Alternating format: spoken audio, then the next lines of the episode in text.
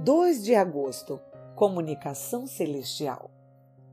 E estas palavras que hoje te ordeno estarão no teu coração, e as ensinarás a teus filhos, e delas falarás assentando em tua casa, e andando pelo caminho, e deitando-te e levantando-te. Deuteronômio 6, versículos 6 e 7. No estudo da estratégia militar, é ensinado que se você quer vencer um inimigo, corte sua comunicação. Comunicação é essencial para tudo, inclusive para um bom casamento e educação de filhos. O contexto da sociedade atual está cada vez mais inclinando a uma vida com um ritmo alucinante. E quando temos alguma pausa, somos bombardeados pela cultura do entretenimento. Dela surge a maioria dos bloqueadores de comunicação em nossos ambientes familiares. Redes sociais, aplicativos, jogos, TV por assinatura são somente alguns desses bloqueadores.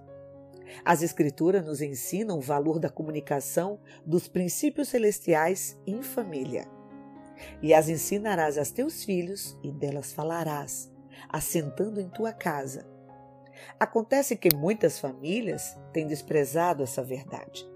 E o resultado tem sido catastrófico. O inimigo tem ganhado várias batalhas contra as famílias por falta desse entendimento.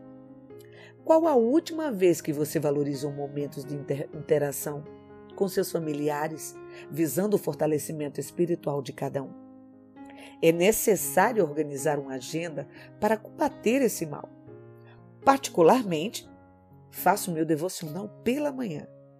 E recentemente fui surpreendido com o meu filho pedindo para participar desse momento de leitura, reflexão e oração comigo. Fiquei muito feliz e tem sido um tempo precioso para nós. Desafio você a iniciar esse movimento de comunicação celestial em seu lar. Comece hoje. Isso fará toda a diferença.